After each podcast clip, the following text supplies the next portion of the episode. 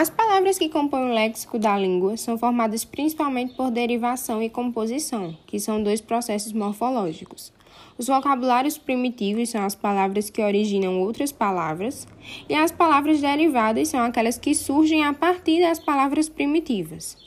Os afixos são morfemas que, juntos a um radical, formam uma palavra e são classificados de acordo com sua localização. Assim, os sufixos vêm depois de um radical, os prefixos são acrescentados antes e os infixos que aparecem no meio da palavra, sendo representados por uma consoante ou vogal. Os processos de derivação de palavra ocorrem de cinco maneiras: derivação prefixal, que é a inclusão do prefixo à palavra primitiva, derivação sufixal, que é a inclusão do sufixo à palavra primitiva, derivação parasintética, que é a inclusão de um prefixo e um sufixo à palavra primitiva, Derivação regressiva, que é a redução da palavra derivada por meio da retirada de uma parte da palavra primitiva, e a derivação imprópria, que ocorre a mudança de classe gramatical da palavra.